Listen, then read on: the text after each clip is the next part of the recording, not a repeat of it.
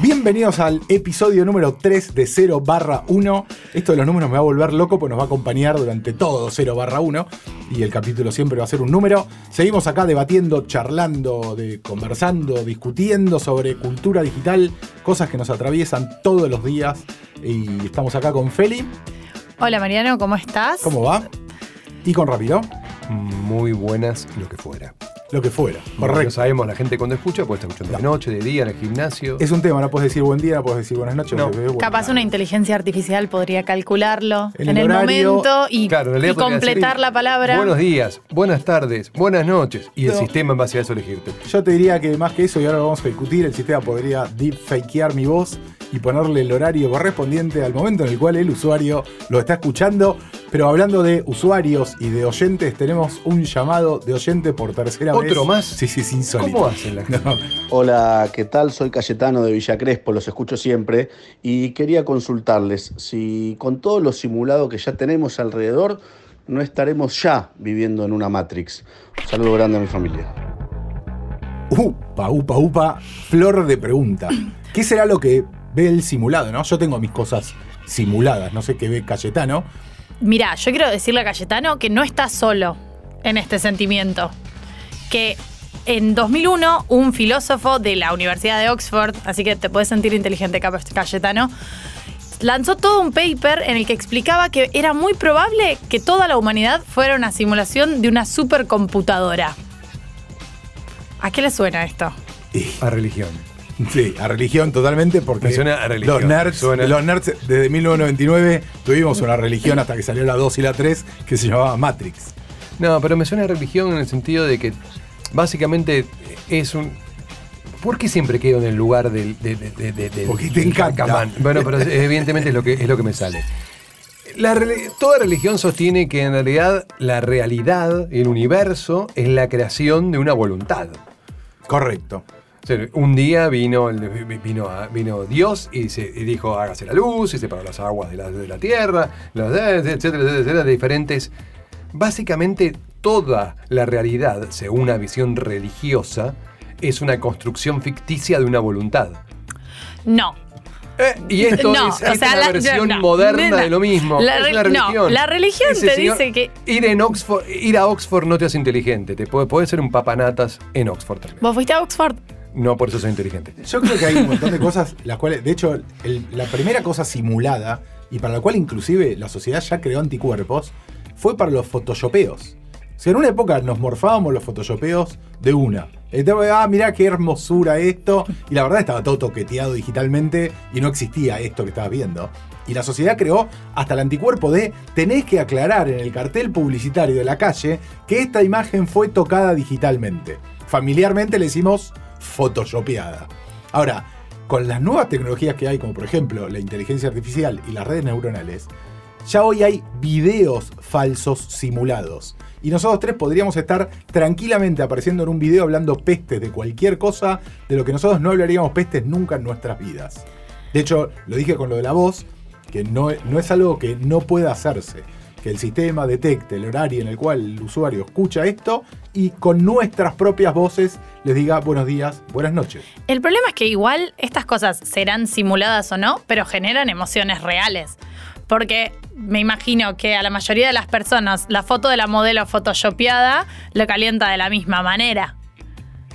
Hay muchas cosas que son virtuales en nuestro entorno que de todas formas generan consecuencias en el mundo real. Pero entonces vos me estás diciendo que en los 60s y 70s todas las fotos de platos voladores.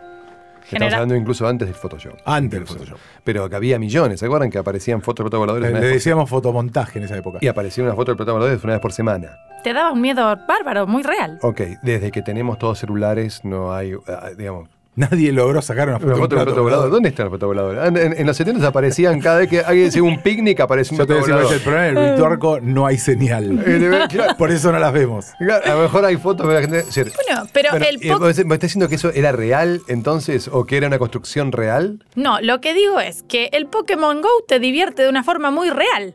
Vos realmente sentís que estás cazando un animalito y es un sistema virtual.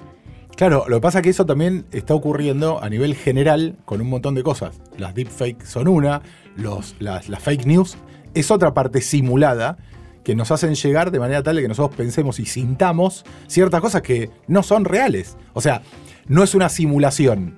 Nosotros no, definitivamente no estamos conectados, pero hay muchas cosas que te hacen feliz. De hecho, la, una de las escenas increíbles de Matrix es cuando. Cypher se, se sienta a comer el bife de chorizo con Smith. ¿Para qué? Para pactar ahí el. el, el- René, ¿Rene qué? René. ¿Renegado? No, René. René, René Descartes. Vamos a imaginarse que son unos franceses y que se van al medio del bosque en el norte, creo que en el norte de Italia, ¿ok?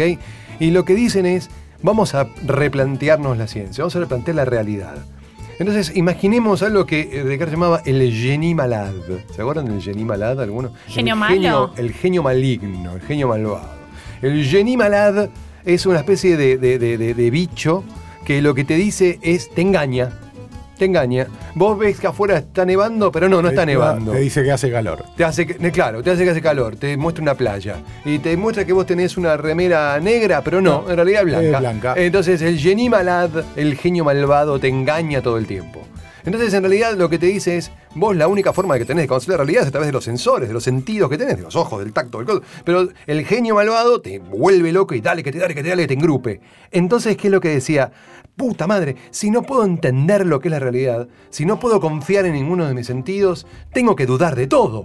Sí, le ¿Y dice- sí? se decía. Entonces, si dudo de todo, ¿de qué es de lo único que no tengo dudas? De mí. De- De, de que que- dudo. Si dudo, pienso.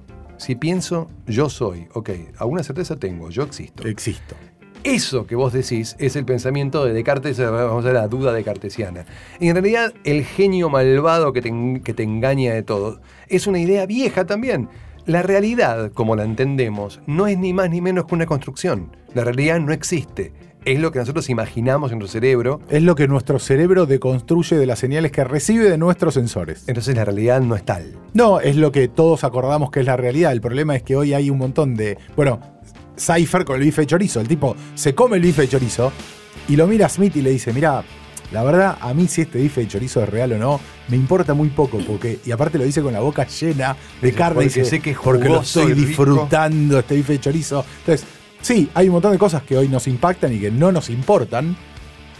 Pero tenemos que tener los ojos un poco más abiertos porque hay un montón de cosas que nos impactan y que no sabemos siquiera discernir si son reales o no. ¿Y cómo puede la tecnología ayudarnos a discernir cuáles de estas cosas forman parte de lo que interpretamos como realidad todos juntos y cuáles en realidad nos están condicionando un poquito? Bueno, por un lado hay cuestiones sociales, ¿viste? Aparecieron un montón de chequeadores globales de contenido y ahora en las redes te empiezan a avisar, che, mira, este video es fake. ¿Por qué? Porque alguien chequeó, pero fue a chequear con el origen. O sea, no es que pudieran hacer un análisis. Por ahora los sistemas de, llamémoslo, contrainteligencia artificial, pueden detectar que, ya arrancamos el superagente 86, Sí, sí, sí, estaba como... la contrainteligencia artificial puede determinar que un video fue toqueteado, puede determinar que una imagen fue toqueteada. Pero yo creo que ese juego va a ser de gato y ratón. Constantemente vamos a estar corriéndonos y mordiéndonos la cola. O sea, es muy. Ya lo hicieron en vivo en la tele, cambiarle la cara a una persona que estaba cantando. Cambiarle la voz.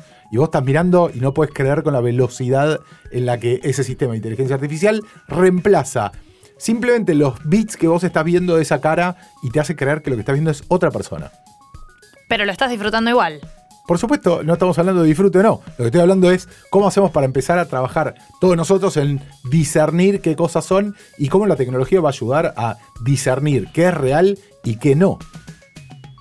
En realidad esto es más complejo todavía, porque incluso podemos empezar a discernir qué es real y qué no. Eh, eh, y estamos entrando probablemente en lo que estoy seguro que vamos a hablar dentro de poco. El sexo a través de Skype, por ejemplo. ¿Es sexo o es masturbación? Vamos a tener que hacer un capítulo sobre sexo, ¿eh? Entonces, en realidad, esa persona que está delante tuyo, que vos la estás viendo, vos en realidad, en un sentido estricto, estás, este, te estás cascando con una pantalla. Es un vidrio, digamos. En realidad, estás contra un vidrio, pero no es un vidrio, ¿no? es- Claro, lo que pasa es que del otro lado hay una. Eh. Bueno, en algunos casos hay una persona y en otras no. Esperá, Entonces- la realidad virtual en eso va a pegar, pero y cuanto más se afinen las, re- las resoluciones de los dispositivos, eh, va a pegar de una forma increíble. Es que ese es el punto. La calentura que tenés es real. Indiscutible. Entonces, ¿vivimos o no en una simulación? Bueno, esa es la pregunta que estamos tratando de contestarle a Cayetano, pero, Pero ya, ya te digo. A, a ver, no. Muchachos, no, espera, lo siento, no, sean fumetas. Yo estoy seguro, No. o- yo estoy seguro de que no estamos enchufados, porque acuérdense que en Matrix estábamos enchufados como baterías de unas máquinas. Éramos duraceles. afuera, éramos duraceles de, de las máquinas. eh, y no necesitamos una píldora para salir de acá, claramente. Pero sí entiendo que hay un montón de impactos sensoriales que tenemos cada vez más vinculados a la red que son simulados, que no son reales. La sensación y la experiencia es la de Cypher, dame el bife de chorizo. Yo sé que esto es mentira, pero dámelo. Pero cuando vos era en el año 1930, vos a- a- hablabas por teléfono y te llamaban por teléfono y escuchabas la voz de tu hijita, te decía, papi, desde el otro lado del continente. En realidad, eso era una simulación. ¿Estaba tu hija al lado tuyo? No, pero vos hablabas con ella y te emocionabas. Entonces alguien podría llegar a decir, ven, se está emocionando por algo que es una simulación, porque en realidad son impulsos electromagnéticos que Es se que mueven, tu hija era bobina de- real, Pero tu hija lo era que vos real. estabas escuchando, estabas escuchando un cono, un, un, parlante vibrando en base a una señal, Entonces, ni siquiera digital, por era eso, por eso hablar de una virtualización o hablar de una digitalización y de una falsificación de la realidad me parece una exageración de fumeta palermitano. Ah, yo lo que estamos hablando es de cosas que no existen y se crean digitalmente. ¿Por qué No estoy hablando de. ¿Por, por qué cada vez me pongo más Bolsonaro en las Sí, cosas? bueno, ¿Qué, pero- qué- qué- qué cosa insoportable. Estamos hablando de cosas creadas digitalmente que no existen. Me gustaría mucho que Bolsonaro estuviera creado digitalmente y no existiera. Pero bueno, eh, las, peso- las peores pesadillas pueden llegar a ser digitales también, digamos. Así que no, eh, eso podría llegar a ser. Pero se den cuenta que entonces en realidad la definición incluso de lo que es real y lo que es digital y lo que es falso y lo que es verdadero depende del contexto, depende del momento. Siempre. Eh, bueno, Sí, entonces, absolutamente. por el eso- punto por- es por eso que todos nosotros que- estamos en un contexto, en pero un por eso momento. creer que ahora estamos viviendo una, eh, en una en una ficción simulada. No, digital, siempre hubo ah, falsa, no siempre hubo falsos videos, falsas fotos, eso está claro, no lo dudamos, de hecho hablamos hace unos minutos de los ovnis de los 70s. El punto es que la facilidad para crear eso hoy, de hecho, no sé si saben, pero esto arranca, los deepfake, que son los videos falsos, arrancan muy fuerte a través de una comunidad en Reddit, que es una, una red social global. De que hablan, sí, que hablan de... No, hay de todo, pero digo, hay diferentes tópicos por canales. Y ahí arrancó fuerte y el- primer uso que se le dio fuerte es pornográfico, era ponerle caras de actrices famosas a videos en donde las actrices no participaron. Bueno, pero eso también se usa para un montón de otras cosas que son reútiles. O sea, creamos escenarios que son útiles para nuestra vida. Por ejemplo, voy a comprar un sillón y puedo con mi celular imaginar cómo lo pondría en mi living y ver si entra o no entra. Bueno, es que la tecnología, de nuevo, creo que ya lo dijimos, pero lo vamos a seguir diciendo. La tecnología no es ni buena ni mala, el uso que le damos en definitiva es lo que va a ser bueno o malo. Pero sepan que la tecnología puede ser mala cuando van a ver una película como por ejemplo como Proyecto Gemini, donde se ve un Will Smith joven peleando contra un Will Smith viejo, y el Will Smith joven está creado digitalmente y es horrible la película. Así que Claro, ahí tenés algo malo, Toda pero simulación es buena, créanme. No, pero digo, ahí claramente el uso de la, por ejemplo, la realidad virtual o la realidad aumentada para ese tipo de cosas es espectacular, está buenísimo. El problema es que también se usa para cosas malas y también se usa para cosas que ni siquiera son malas o buenas, sino simplemente, por ejemplo, comercial. Los photoshops de las modelos en su momento, sin que nos avisaran, era un tema netamente comercial, no tenía una cuestión de maldad o de malicia asociada.